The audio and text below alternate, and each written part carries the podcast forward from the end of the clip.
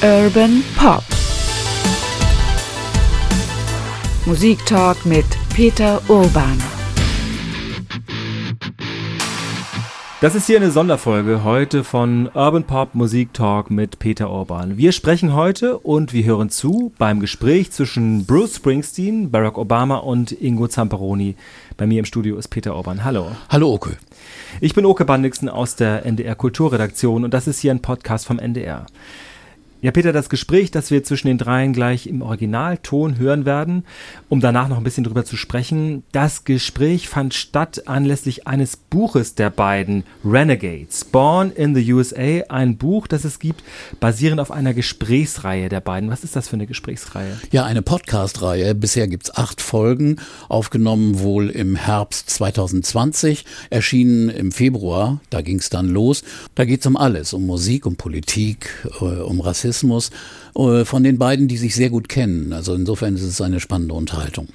Äh, warst du eigentlich überrascht, als du gehört hast, dass die so befreundet sind? Nein, die kennen sich ja seit der Kampagne 2008 zur Präsidentschaft von Obama. Da war Springsteen sehr aktiv für Obama. Insofern äh, keine Überraschung, dass sie sich so gut kennen.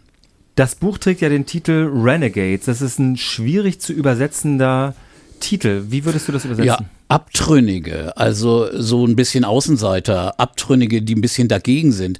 Man denkt, wieso sind die beiden dagegen? Die stehen doch mitten im Mainstream. Aber sie hatten schon eine vergleichbare Kindheit. Äh, Springsteen kommt aus sehr armen Verhältnissen, er hatte sehr große Probleme mit seinem, mit seinem Vater. Obama lebte auf Hawaii irgendwie in einer Gegend, wo nicht so viele Schwarze sind und hatte einen afrikanischen Vater und eine weiße Mutter und war auch da also ein bisschen äh, ein Außenseiter, ein Abtrünniger. Daher dieser etwas hochgestochene Titel. Dann hören wir jetzt erstmal das Gespräch, das Interview anlässlich des Buches zwischen Bruce Springsteen, Barack Obama und Ingo Zamperoni, unserem Kollegen, dem Tagesthemenmoderator und ehemaligen US-Korrespondenten. Noch ein Hinweis, dieses Gespräch ist im Originalton bei uns zu hören. Eine übersetzte, also wir sagen eine overvoiced Fassung auf Deutsch kann man hören im NDR Info Podcast Kanal von Ingo Zamperoni. Amerika, wir müssen reden. Und jetzt kommt erstmal das Interview. Good evening, President Obama. Good evening, Bruce Springsteen. Thanks for taking the time for us. Thank you so much for having us. Mr. President, you're known for breaking into song on stages. You admit in the book and in the podcast to singing in the shower. What's your favorite Bruce Springsteen song you like to sing in the shower? well, you know, what? I, have got a bunch of them. Uh, the, the, the, Rising is is a great song. Uh, a Promised Land is a great song. Uh, I'm on Fire. I've been known to sing to Michelle because that's kind of a sexy song. so, Bruce, have you ever considered taking him on tour as backup vocals? yeah, as a matter of fact, we're trying to work that out for 2022. We'll be coming to Germany, and uh, President Obama will be in the backing choir. is that a threat or a promise? I, I'm more of a threat, clearly. Yeah. All right, but seriously now, two of the most famous American voices of our time decide to join forces and have a conversation about personal but also pressing American issues. What was your motivation behind this project? Well, I, you know, Bruce and I have have been friends since he generously campaigned for me back in 2008. I wasn't yet president; I was running for president. Um, we got to know each other. Our families got to know each other, uh, and uh, you know, what struck me was that uh, Bruce, uh, as much as any uh, musical artist, I think is uh, is a chronicler of of American life, uh, a storyteller that that captures a lot of the contradictions and troubles, but also dreams and hopes of of ordinary people across the country. And uh, at a time when you know we were in the middle of a pandemic, uh, uh great turmoil uh, politically. Uh, I thought that maybe the two of us having a conversation, uh, coming from very different backgrounds, but having a, a similar sensibility and a similar love for the country, a critical love, but but uh, an abiding love for America. Uh, that it might be useful uh, for people to listen to us talk and, and have a sense of, uh, you know, the, the road we had traveled, but also uh, the road the country's traveled and, and, and uh, where we, we thought we were at this point uh, in our history and, and uh, where we might go. And Bruce, what was your motivation? Well, when I first saw President Obama as a senator, he just struck me as somebody who was speaking to the the country that I that I believed in and put my faith and hope in. Uh, and um, so campaigning for him in was first 2008 was was something that was it was a pleasure and, and an honor for me. We I felt we shared a lot of the same values. I felt that President Obama was a politician that really, as, as Abraham Lincoln said, was speaking to the better angels of America and we were at a place in time when that was a, a critical voice. And uh, I, we we I came out on the campaign trail and I performed a few songs. I was his opening act, and uh, uh, after that, we we had some social occasions where we had some long conversations, and it really seemed we had quite a bit in common. So uh, the podcast was originally uh, uh, Barack's idea. And I, at first, I thought he made a mistake. I said, wait a minute, I'm a high school graduate from Freehold, New Jersey, who plays the guitar. I think the president dialed the wrong number, you know. but once we got into uh, once we got into the conversations, we realized we had quite a bit in common, and, and it was a wonderful experience you have a bit in common. You obviously share similar views. But, Mr. President, why did you decide to do this project then with Bruce Springsteen? Why two people who are basically preaching to each other's choir? Why not choose someone with an opposing view, both to challenge yourself, but also to offer your audience both sides of an argument? Well, the the goal here wasn't uh, to have a political debate. Uh, that that's that's not uh, the purpose. I, I I guarantee you, I've had a lot of political debates and a lot of occasion to talk to people uh, with with different views. I think I think uh, the the point here was to try to excavate, try to lift up uh, a shared story of America, as you know we talk about in the podcast and in the book. Uh, Bruce and I have very different backgrounds, but and and I always remind him he's a little older than me, uh, so we're not exactly the same generation, but uh, you know we, we do have a, a common baseline of having grown up in post World War II America, seen uh, this this in- incredible activism from the bottom up to include more and more people in the American story. Uh, you know, the civil rights movement, the women's movement, uh, more recently, uh, the movement for uh, uh, gays and lesbians and, and transgender persons. Uh, the, the, the, the, sense that uh, for both Bruce and I, uh, the, the country had moved to include more and more people at the table. Their voices were being heard, and that that was a good thing, and that that was a strength of America. It's what makes us exceptional is we have people from every corner of the globe who arrive here with hopes and dreams and struggles and uh, somehow so far at least that experiment uh, in in a multiracial multi uh, ethnic and cultural uh, democracy has has held together.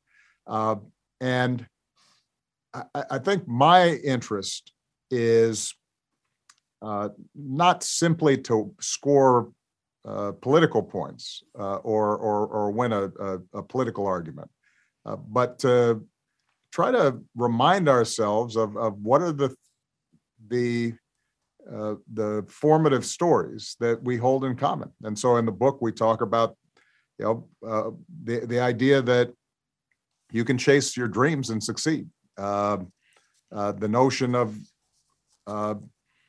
you know, th- this idea that in America uh, anything's possible. Um, the tension between the open road and, and the idea of individualism versus the idea of community and, and staying put and, and uh, putting down roots.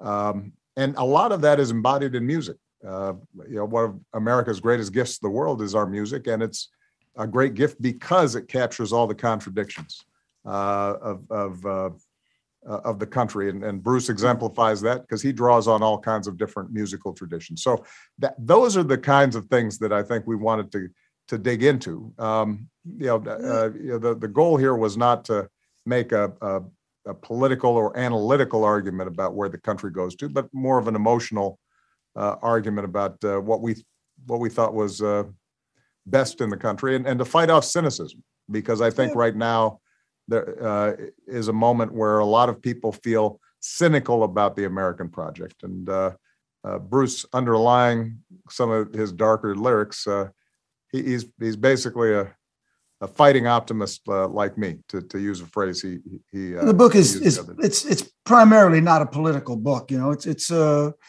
it's just a book about life. You know, and and uh, uh, aspirations and and and our roots, you know, uh, and and and the country in a more general sense, you know. So it's it's not a it's it's not fundamentally a political book. I'm, you know, I'm way behind the ball on that. So Mm. and yet, so many things are political right now. Even the pandemic and how it's handled is being seen very politically. I was just asking because I was wondering maybe it could help people see how to have a conversation nowadays, because that's one thing, even here in Germany, sometimes becomes more and more difficult, it seems, that people are not even talking to each other across the aisle of the political spectrum. Well, eh, you know, it's interesting. We talk about this uh, in the book. Uh, you know, what when Bruce and I grew up, America still had a monoculture, right? Uh, if you know when Elvis goes on the Ed Sullivan show, the whole country sees it. Um, you know when there's the moon landing, everybody watches it. Um, you have three television stations, all of which abide by the same general rules of journalism, and so uh, part of you know what we had was was a shared culture. Now that culture excluded a lot of people and a lot of voices weren't heard. It, it was racist and it was sexist and and and so there there are all kinds of reasons why um, both technological and, and culturally why that changed during our lifetimes. Um, but the big challenge right now is is that oftentimes we don't even see the same things um, you know, if if you watch Fox News in America, then you have a completely different set of facts, not just opinions, but facts about how the world is operating. If uh, compared to if you read the New York Times, uh, and th- that's one of the challenges of social media, and and so uh, part of what I think um, we have to do to get back to a better conversation is figure out are there ways in this new you know internet world uh, to at least arrive at some common facts and and, and a common baseline of knowledge? Uh, and, and and that's been yeah. you know that's tougher to achieve although it's still achieved in music uh, to a large degree. Go ahead well, it's, a, it's, a, it's a tremendous challenge. I mean the town that i grew up in little blue collar american town 10,000 people that town now is probably oh it's 40% hispanic which has changed over the past 20 years. Uh, so there's been enormous the speed of the cultural and technological change the post-industrialization of the country has left a lot of people disenfranchised and alienated. So i think the general idea behind the book was once again how do we arrive at some common narrative, at some common vision of the country that can bring us a little more together than than constantly pull us apart at this time. It's very, it's very. It, you're right. It's a very, very divisive time in America and and around the world. And uh, you know, the book is it's it's it's it's my two cents at, at, at trying to find some common ground. Well, uh, Bruce, around stories of. Go ahead. I'm sorry. No, I was just saying your music. Your music might be the only thing that my Democratic American wife and my father in law, who's a Trump voting staunch Republican, can agree on. And that's something that brings them together. um, you can imagine the conversations. But Bruce, your whole life has been about giving blue collar America, the working class, a voice. Songs like Youngstown, The River, all about that. But in a way, you appeal directly to the classic Democratic voting base uh, has gone away a little bit. Yet we've seen that, especially in the 2016 election of Donald Trump, that a lot of these people have turned away from the Democrats, turned away from you because of your political stance. There's a number one country song out now that goes, Am I the only one who quit singing along when they play another Springsteen song? How does it make you feel? What do you make of that? Well, I grew up in a Democratic household, you know, and not a political household. My household was the only political question I came home from school one day and I asked my parents if we were Democrats or Republicans. And I always remember my mother saying, We're Democrats because they're for the working people. And that was the end of the political conversations in my house. But I carried it with me for the rest of my life. And uh, I think the alienation that you're talking about, there's a lot of folks who feel disenfranchised. And I believe that uh, in my in my point in, in, in, from my point of view i would say that if you go back to the 60s and then when the republican party came up with something that was called the southern strategy where they decided that social and cultural issues were the ways to divide blue collar people against other blue collar people white people against black people and brown people and that this was a way to sustain their power. That is stone cold what we're seeing in the United States at this moment. You know, and uh, if you have if you are on hard times, and if you are faced with a deeply changing country, the, the, the most common thing to do is to experience that change as decline, you know, which it not mm-hmm. necessarily is and uh, uh, so I, I think that that that that that it's it's it's it's very important to try to come up with those common stories. I've tried to do it in my music for the past 40 years. Um, but uh, that alienation, I, I, believe, has been a, a, a, cynical social and cultural play by politicians to remain in power. And it's gotten to where it, it couldn't be any uh, uh, it couldn't be any clearer than it is at this moment when we're mm-hmm. literally in the United States, we're at we're at the mercy of just incredible, incredibly bizarre conspiracy theories, uh, lies being being absolutely knowingly sold to a trusting electorate. Uh, and dividing the country in in in a in a in a, in a deeply deeply uh, disturbing way. Let me, so let me say this though, Ingo. I, I, I, the, the one thing I, I do want to say is uh, there are an awful lot of folks who are working class folks who still listen to Bruce Springsteen songs. uh, yes.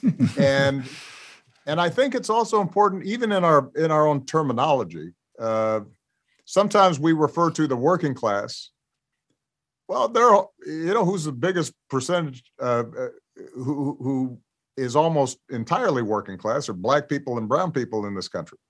But when we talk working class, I, I think oftentimes the subtext is the white working class, and and that then you have minority voters. Well, no, the people who are cleaning, you know, uh, hotel rooms and and uh, you know are working as orderlies in hospitals and so forth.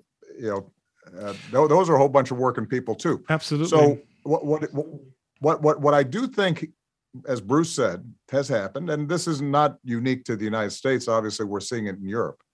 We're you know you, you saw it in Brexit. You saw it in the most recent German election. Um, is that there is a sense uh, among uh, white uh, voters, particularly uh, those who are blue collar, that they are losing ground.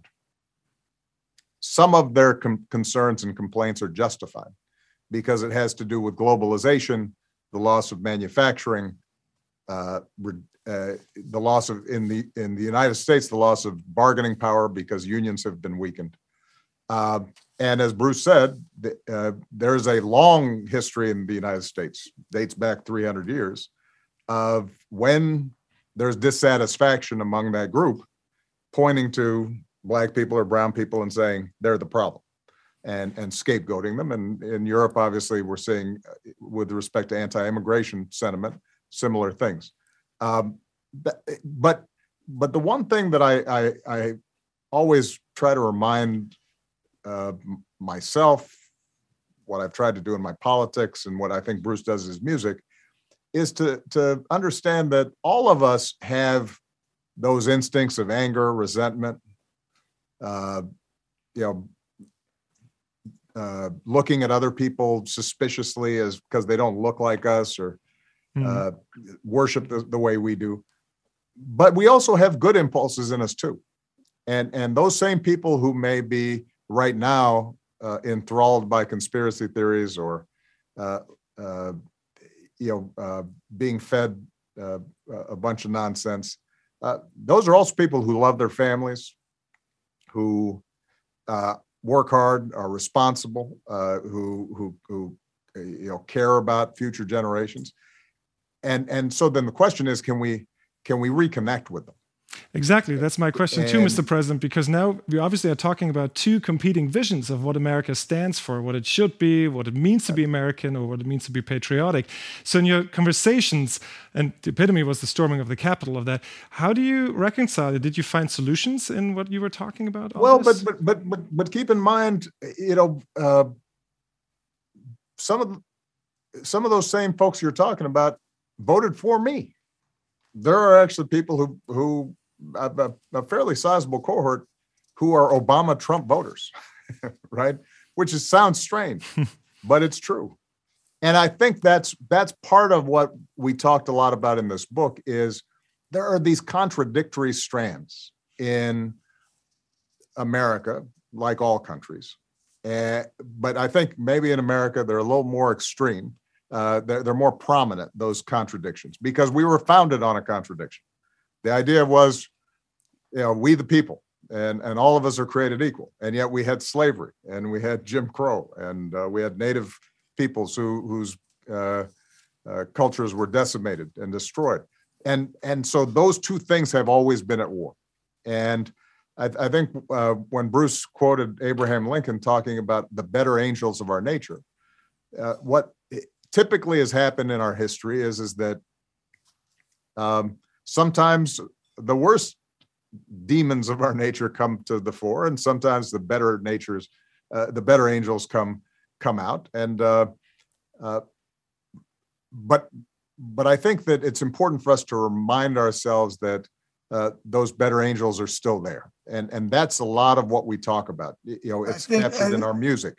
It's captured yeah. in our stories. It's captured in the Declaration of Independence. It's it's captured in uh, you know the the you know one of the things that we talk about in the book uh, was when I was at the funeral uh, of those who had been shot in Charleston by a young white uh, supremacist, um, and I, I, sang "Amazing Grace," and and uh, part of the reason that I did that was because that's a song that is an old English hymnal, and yet also in, captures uh, this profound uh, experience of the Black church and and being able to rise above tragedy. That, that that's the best in us, and uh, rock and roll is part of that too. And uh, and, and, and, that's and what yet, I think we one of the things that have been repeatedly an issue in this country, in your country, is racism. You've touched upon it a couple of times now, Bruce. You've been singing about it for a long time in my hometown. Um, so this racial divide that you also saw as you were growing up, Mr. President. Um, do you see a change now? Has the killing of George Floyd, for example, the Black Lives Matter movement, has that been a game changer? Go ahead, Bruce. No, I was just going to say, just to go back to what we were talking about for a second, was I come out on tour in the United States, and I'll in in, in this area I may play to hundred thousand people. They're not all Democrats. you know, there'd be a lot of empty seats if I was only playing to Democrats uh, here here in America. I get a, a lot of Republican fans, and I, as as as Barack says, a lot some of those folks at the at the Capitol on July 6th, probably on June 6th, probably voted for Barack Obama and probably have listened to my music. You know, so I I tend to feel like like the president does that there's there's there's room for for for common ground and and uh, and as as when you come to uh, dis- discuss race, race is fascinating. I mean, I, you know, music is music is one of the places where racial differences seem to uh, it, it all gets put on hold when when you hear it. So when I was a kid, I used to say like when Motown music came on, great black music out of Detroit, you know, everybody was on the dance floor, white kids, black kids, and it was a moment when the common values and the common ground of that music was felt and experienced by everyone. You know, mu- music at its center. What I do on a given night is I create a space where people can experience common values, a common narrative, and common ground. The trick is getting them to, t- to take that with them when they leave. And I think you're looking at a moment where I got a young son, 30. He was on the street during the George Floyd Black Lives Matter demonstrations. Uh, I think if you look at America, the questions of race and our, and our, our, racial relations are far better today than they were in 1950 or 1960. Uh, I think the fact that that it's it's tumultuous at the mo- at this moment, that it's uh, uh, it's been brought to the brought to the front front is is is a sign that that things are are changing. Things change slow, way too slow, uh, and uh, and it's always a step up and a few steps back. But it's a as but racially, it's a much it's it's it's a it's it's a much more. Uh, I think it's a fairer country now than it was 20, 30, 40 years ago.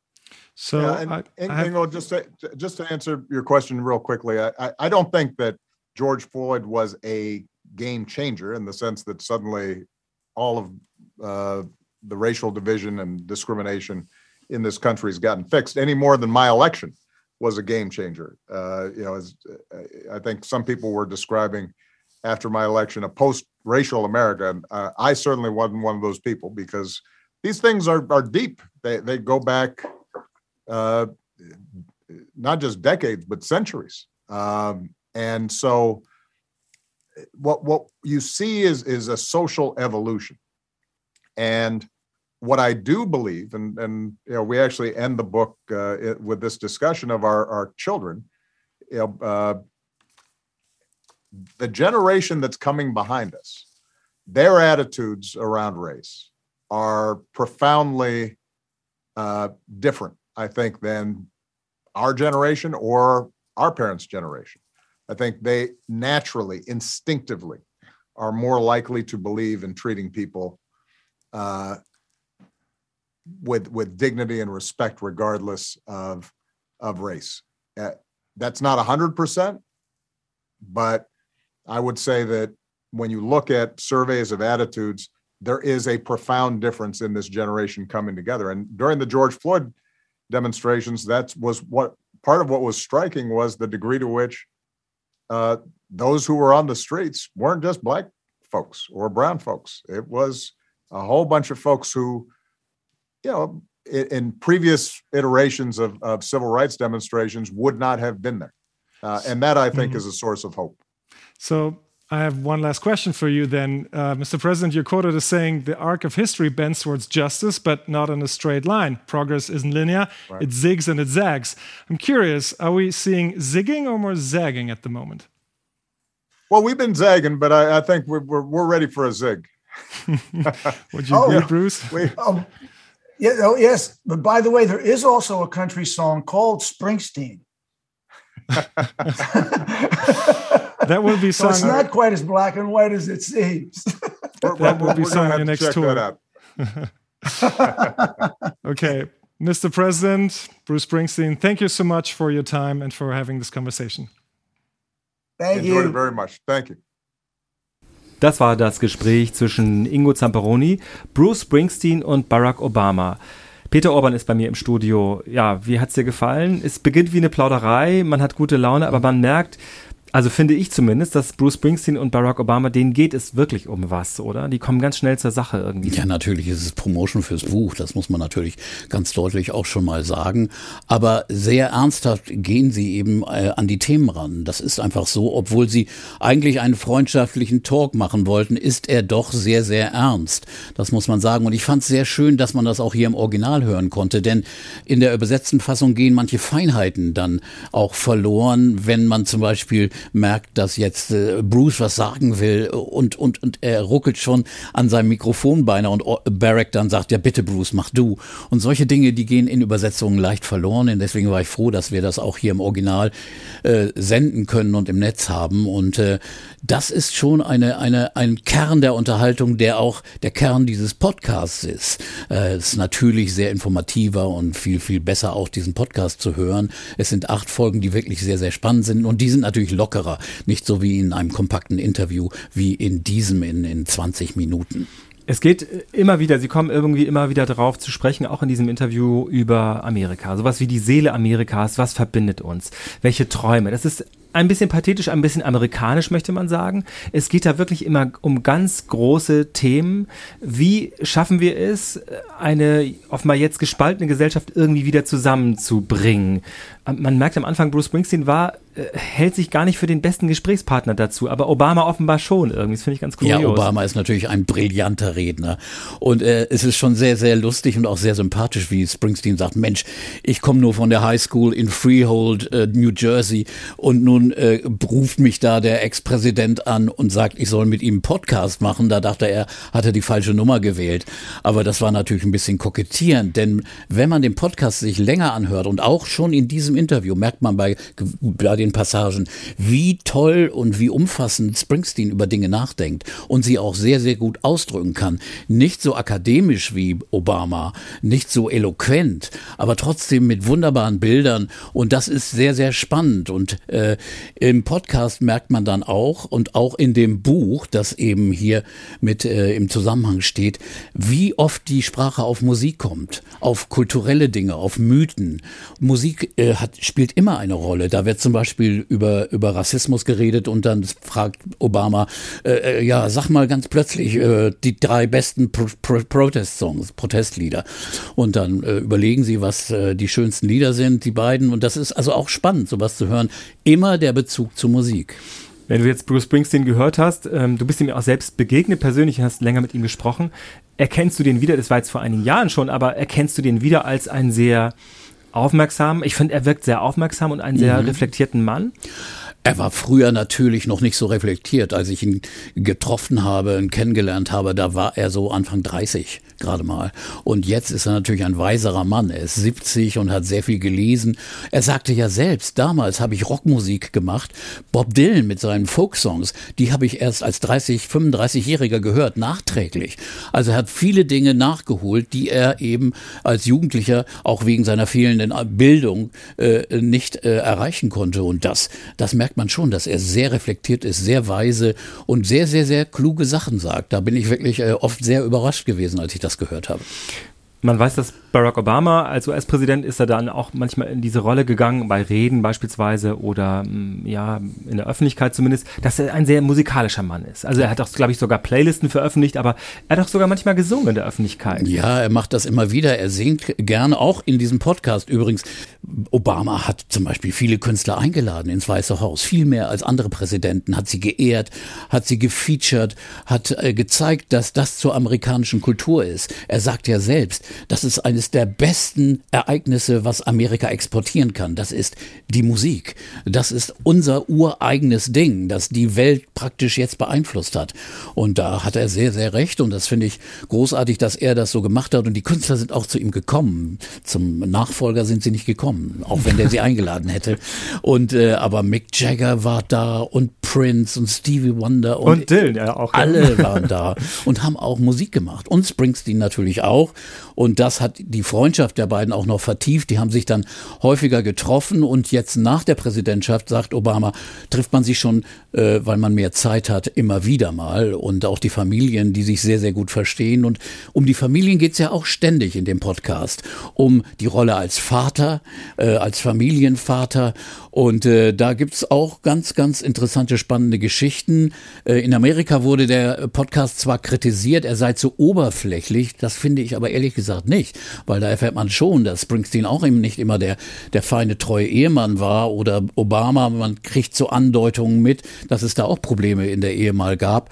Aber äh, das fände ich nicht. Und in Amerika gab es auch Kritik, dass zum Beispiel im Thema Rassismus äh, nicht die ökonomische äh, Variante, die, die Gründe für, für Rassentrennung auch aus ökonomischen Gründen nicht behandelt wurde. Na, die beiden reden eben über menschliche und äh, historische und politische Aspekte. In dem Buch sind in der Tat ja auch ähm, beispielsweise immer wieder äh, nicht nur Anspielungen, sondern wirklich Bilder auch von Musik. Also man merkt sozusagen, mit welcher Musik die beiden irgendwie konfrontiert waren, als sie jung waren, was sich da verbindet, was da womöglich auch, ja, sagen wir mal, also Bruce Springsteen hatte offenbar überhaupt keine Hemmung äh, zu, zu Black Music beispielsweise. Obama hatte äh, Quellen aus allen Kulturen, die ihm begegnet sind. Mhm. Das ist etwas, was die beide wirklich sehr verbindet. Oder? Ja, Musik verbindet sie und das ist auch sehr spannend zu lesen und zu hören, was für Musik Musik die beiden gehört haben. Und äh, äh, natürlich waren es auch äh, weiße Beatles, Stones, aber dann auch schwarze Künstler, die, die Springsteen beeinflusst haben. Und Obama als Zehnjähriger hatte schon Stevie Wonder Talking Book gehört und als Elfjähriger sagt er Joni Mitchell und er hat gar nicht verstanden, worüber die singt, aber er hat's gefühlt. Denn als Elfjähriger kriegt man manche Liebes- äh, und erotische Anspielungen nicht so richtig mit. Aber, aber er hat einen breiten Musikgeschmack und einen sehr, sehr exquisiten Musikgeschmack. Und das merkt man auch an seiner Playlist. Er veröffentlicht ja zweimal im Jahr seine Playlist. Summer Playlist und Winter Playlist. Und das sind unglaublich tolle Sachen dabei. Und äh, nochmal auf das Buch zurückzukommen, äh, eigentlich könnte man ja sagen, ja gut, jetzt haben sie einen Podcast gemacht. In Amerika wurde auch noch kritisiert, dass der beim äh, großen Monopolisten läuft. Warum Obama mit seiner Firma unbedingt zu der Firma geht, die Musiker und Künstler und Autoren nicht so richtig toll behandelt aber das war die Kritik oder auch gesponsert von einem riesigen Medienkonzern. Haben die das nötig, wurde gefragt, gehören ja nicht zu den ärmsten der Bürger Amerikas. Okay, das sei dahingestellt, aber das Buch ist wirklich ein Mehrwert. Man könnte ja sagen, man hört sich den Podcast an, man kann sich die Texte ausdrucken lassen, aber hier hast du noch Bilder, unfassbar viele Privatbilder, die man sonst noch nie gesehen hat. Zum Beispiel diese Redemanuskripte. Obama, äh, wo man sieht, wie er da mit, mit einem Kugelschreiber dazwischen noch schreibt und ja, so Sachen Ergänzung, dazu, ja. die Ergänzung. Mhm. Oder mhm. Springsteens äh, Manuskripte für Texte, er schreibt alles mit der Hand. Das war mir auch nicht klar. Der kritzelt alle Texte auf irgendwelche Zettel. Und das zu sehen, ist alles in diesem Buch ganz wunderbar gesammelt. Also, also es ist auch ein visuelles Erlebnis. Deswegen lohnt es sich, also auch zusätzlich zu dem Podcast, äh, da dran zu gehen. Also die beiden und Musik wirklich als durchgehendes Thema, egal welches Thema, ist Musik äh, involviert. Ingo Zamperoni hat das ja an einer Stelle auch gesagt in dem Interview, dass die Musik von Bruce Springsteen offenbar Ingo, ich darf das glaube ich sagen, das ist ja an dem Thema auch Thema des Podcasts, ist mit einer amerikanischen Frau verheiratet, mit ja. Schiffer, seiner Frau, und hat einen Schwiegervater, die, also seine Frau wählt demokratisch und sein Schwiegervater aber ist ein Trump-Anhänger. Ja. Sagt aber, die Musik von Bruce Springsteen ist das, was beide in jedem Fall verbindet. Das ist schon auch, da ist Bruce Springsteen wirklich in einer besonderen Rolle, oder? Ja, da ist ja Springsteen so ein bisschen empfindlich geworden, als Ingo gesagt hat, ja, also äh, seitdem jetzt er so besonders für die äh, Demokraten eingetreten ist, äh, hat er dann überhaupt noch Republik republikanische Zuschauer und Zuhörer, sagt Springsteen, also hör mal zu, auch bei, bei Country-Fans bin ich immer noch angesagt und bei Leuten, die ein bisschen reaktionärer oder konservativer sind, äh, also die sind immer noch in meinem Publikum. Das ist auch wichtig für ihn. Ich meine, stell dir vor, auf einmal ist die Hälfte des Publikums weg. ja. Das will ja keiner. Hm, das stimmt in der Tat. Würdest du sagen, dass Bruce Springsteen eigentlich im Wesen ein politischer Künstler ist. Er hat sich jetzt sehr engagiert, aber seine Lieder sind, behandeln ja schon immer sowas wie Amerika, die Suche. Würdest du ihn als dezidiert politisch bezeichnen? Er ist immer politischer geworden, äh, auch schon in den 80er Jahren. Er war erst ein persönlicher Songschreiber, äh, der die, die Stimmung seiner Zeit, seiner, seiner Szene, seiner, der jugendlichen New Jersey beschrieben hat oder auch seine eigenen Erfahrungen. Aber dann so äh, wurde er immer politischer und dann auch Born in the USA ist ja kein Lied, das die USA hochjubelt, sondern ist ein sehr kritisches Lied, wenn man den Text genau liest. Und dann ging es eigentlich los und ganz besonders klar dann nach 2001 Kommentare auch äh, über den The Rising, den, das neue Auferstehen des Landes nach furchtbaren Rückschlägen. Und jetzt äh, in den letzten 10, 15 Jahren ist er immer politischer geworden, auch in seinen Kommentaren zur Präsidentschaft von Trump und so weiter. Also ich würde sagen, mittlerweile ist er ein sehr politischer Singer-Songwriter. Wir haben ganz viel erzählt in unserer ganz eigenen Folge bei Urban Pop Musik Talk mit Peter Urban natürlich über Bruce Springsteen. Da gibt es eine ganz eigene Folge. Bruce Springsteen über seine Herkunft, seinen Werdegang, was er alles gemacht hat, mit mhm. ganz vielen Musikbeispielen. Wer Lust hat, sich das anzuhören, dringende Empfehlung dazu. Das war Folge, weiß ich nicht, zwei, drei, aber egal, welche Nummer das hat. Auf jeden Fall online verfügbar. Wir haben ja mittlerweile 21, habe ich gesehen, gemacht oder ja, so. Unglaublich, oder? Insofern, man kann die ganze Latte nochmal zurückgehen und es nicht nochmal oder Leuten empfehlen, weil, weil das ist ja zeitlos. Ich meine, es ist ja nicht gerade aktueller Hitbezug in diesen Podcasts. So ist es. Bruce Springsteen ist auf jeden Fall auch dabei mit seinem neuen Album übrigens auch, das wir da besprochen hatten. Und auf diesem Album ist ein Song, den wir zum Abschluss dieser Folge auch spielen wollen. Da hast du einen Song extra rausgewählt. Wir haben ein bisschen überlegt, was wir für einen Song ja. nehmen könnten. Ach, man hätte viele nehmen können. Äh, Land of Hope and Dreams wäre so einer gewesen. Oder The Promised Land wäre ja auch ein guter Bezug gewesen, denn die äh, Biografie, die Autobiografie von Obama heißt ja The Promised Land. Insofern, das wäre auch gut gewesen. Also das äh, verheißene Land, versprochene Land. Äh, aber wir haben uns dann entschieden auf Song for Orphans. Das ist ein Song auf Letter to You und äh, ein Song, den er schon 71 geschrieben hat der auch musikalisch sehr nach Dylan klingt, äh, textlich auch sehr viele Bilder äh, benutzt. Äh, er singt über Ausgestoßene, über Abtrünnige, über Renegades, über verlorene, traurige Menschen, die sehr viel zu erdulden haben. Das alles in viele Bilder gepackt ist ein wirklich schöner, nicht schöner, aber sehr, sehr packender, bewegender Song. Das war unsere Sonderfolge heute von Urban Pop Musik Talk mit Peter Orban. Vielen Dank schon mal. Danke, Oke. Die übersetzte Fassung des Gespräches von Ingo Zamparoni mit Barack Obama und Bruce Springsteen können Sie, könnt ihr, wie gesagt, auf dem Kanal von NDR Info, von Ingo Zamparoni, Amerika, wir müssen reden, hören. Also übersetzte Fassung, falls einem die ein oder andere Feinheit auf Englisch nicht ganz geläufig war, bei Ingo Zamparoni, Amerika, wir müssen reden. Dankeschön für heute und jetzt kommt der Künstler selbst. Bye bye.